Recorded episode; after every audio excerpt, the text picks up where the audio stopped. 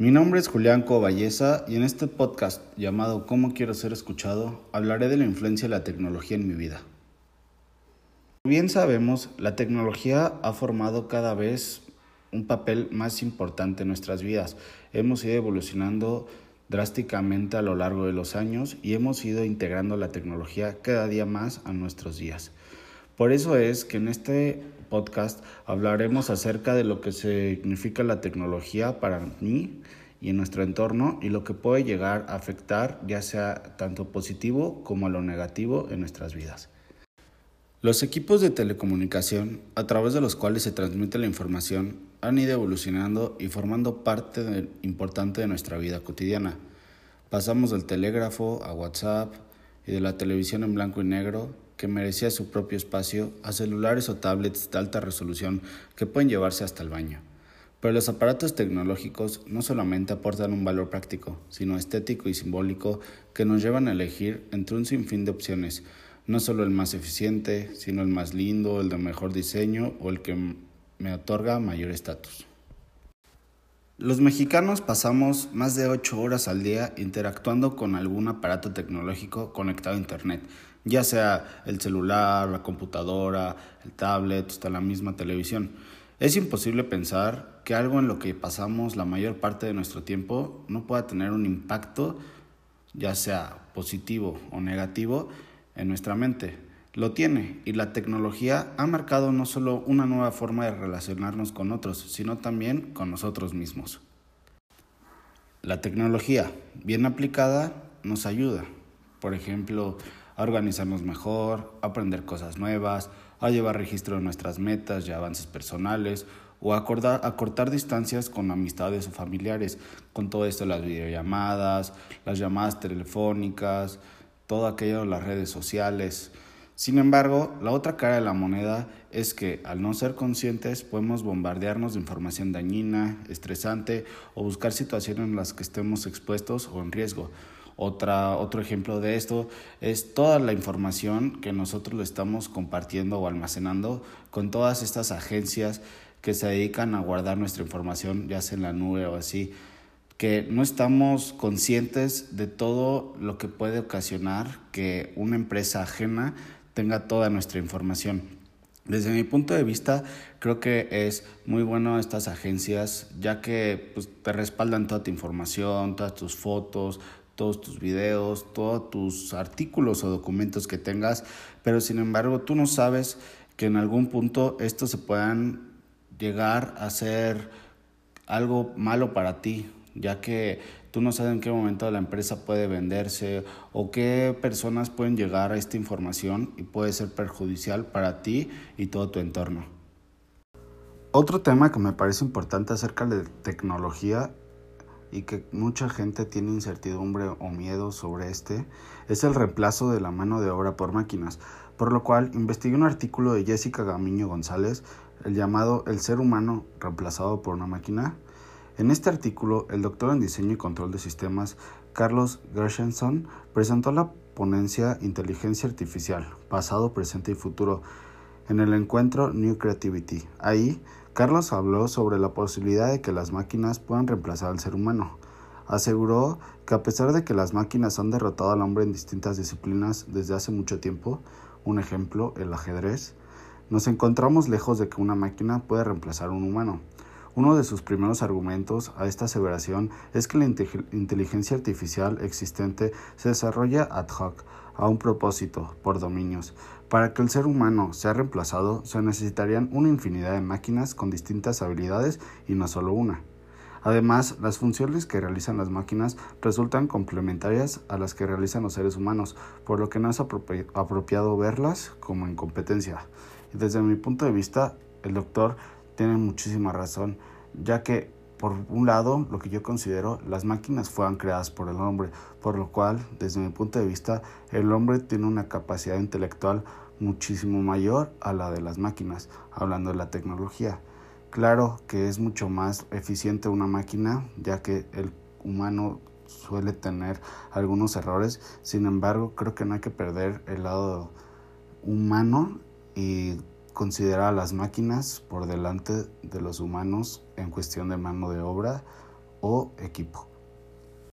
Otro punto que considero importante relacionado con la tecnología es la globalización, ya que esta hoy en día ha generado que con la tecnología y la globalización en todo el mundo haya existido o exista demasiadas migraciones, incluyendo en mayor parte a los adolescentes por lo cual que me sumergí en la lectura de Ciudadanos reemplazados por algoritmos, en el cual la globalización nos habla que además de promover un sedentarismo profesional, igual promovió un sedentarismo de naciones, ya que las migraciones entre países se hicieron cada vez más complicadas y en nuestra sociedad actual se volvió en muchos lugares del mundo ilegal.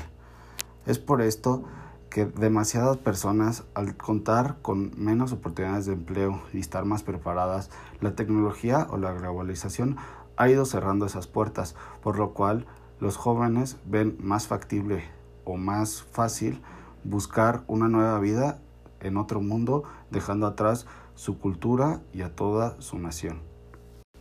Y hablando de la globalización, existe un gran debate en el que si este es bueno para todos, si solo afecta a alguna parte de la sociedad, o afecta a todas, o solo hace más ricos a los ricos y más pobres a los, más, a los pobres, por lo cual también me sumergí en dos textos. El primero es del neoliberalismo, el cual la maestra nos dejó en la clase de ciudadanía.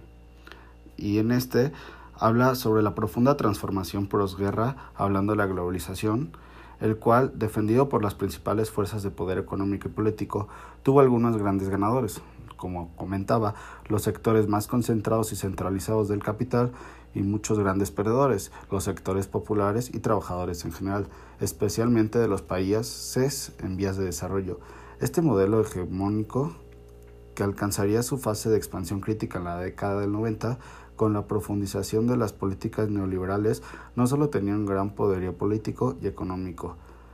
que lo respaldaba, sino que también un discurso ideológico fuertemente atrayente y hegemonizante, lo cual nos habla de cómo la globalización ha ido cambiando poco a poco a lo largo de los años la manera en que la sociedad ve los factores positivos y negativos de la globalización, por lo cual desde entonces se creó una desigualdad entre estas. Y para tener una idea más clara sobre a quién está beneficiando o a quién afecta la globalización, me sumergí en un artículo de La Nación llamado ¿A quién beneficia la globalización?, en el cual nos habla de un estudio realizado por David Dollar y Art Cry del Banco Mundial titulado El crecimiento es bueno para los pobres en el 2000 en el cual analizó la evidencia de 80 países durante cuatro décadas y lo que ella mostraba sobre la relación crecimiento y bienestar de los pobres. Dollar y Cray utilizan métodos econométricos y aíslan con gran precisión los fenómenos de su interés. Sus conclusiones son las siguientes. No encontraron evidencia de que el crecimiento acelerado solo favorezca a los grupos más pudientes y aumente la desigualdad. Del crecimiento se benefician ambos, pobres y ricos, pues sus ingresos crecen par y paso con el crecimiento de la producción nacional, o sea, el PIB, medida por el PIB. Y este efecto es igual en países ricos que en países pobres. La apertura comercial favorece el crecimiento del PIB. La operación de un régimen de derecho y la disciplina fiscal favorecen tanto a los pobres como a la economía en general. Es por esto que yo considero que la globalización nos ha beneficiado a todos, es verdad que no se nos ha hecho llegar de la misma manera a todas las partes de la sociedad, pero sin embargo creo que en algún punto han llegado a beneficiar a todos, implementando todas las tecnologías, hablando de salud, de economía, igual hasta de la misma agricultura y todo esto de los traslados y así. Con esto creo que la tecnología ha sido algo muy importante para nosotros hablando de raza humana, ya que hemos ido creciendo poco a poco de la mano de ella. Sin embargo, creo que también tiene sus contras. Por ejemplo, toda la información mal usada, todas las cosas que te pueden hacer, el mismo hackeo de redes sociales, la misma extorsión. Pero sin embargo, también he visto varios episodios de algunos programas de lo que hablan de la red oscura, que sin embargo creo que también podemos encontrar cosas positivas, como tratar trastornos después de postguerra, o igual también no dejar, por ejemplo, vi uno en el que hablaba de cómo Hay casos donde la policía los da como cerrados sin tener un culpable seleccionado y existen una red en la cual las personas que son aficionados de detectives buscan y resuelven los casos que la policía no pudo cerrar o quiso cerrar por falta de tiempo o de trabajadores. Creo que la tecnología ha sido un cambio desde mi punto de vista positivo para toda la sociedad. Sin embargo, creo que hay que buscar la manera de hacerles llegar a toda la sociedad el mismo nivel de tecnología para todos y así todos podamos crecer tanto como país como mundo o globalizado para que todos se pueda llegar a tener las mismas oportunidades.